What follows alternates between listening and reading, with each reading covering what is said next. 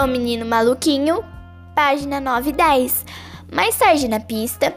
Hoje vou pegar leve, galera. Este caminhão tem que chegar inteiro em casa. Ha ha ha, ficou demais. Mas aí surgiu um problema. Quer dizer, surgiu o Juninho. Muito bonito.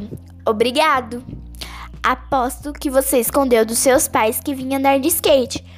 Pô, Juninho, eu vou contar pra eles, hein? Tá bom, tá bom. O que você quer para ficar calado? Nada, ué. Só quero justiça. Se eu não posso tapear os meus pais, por que você pode?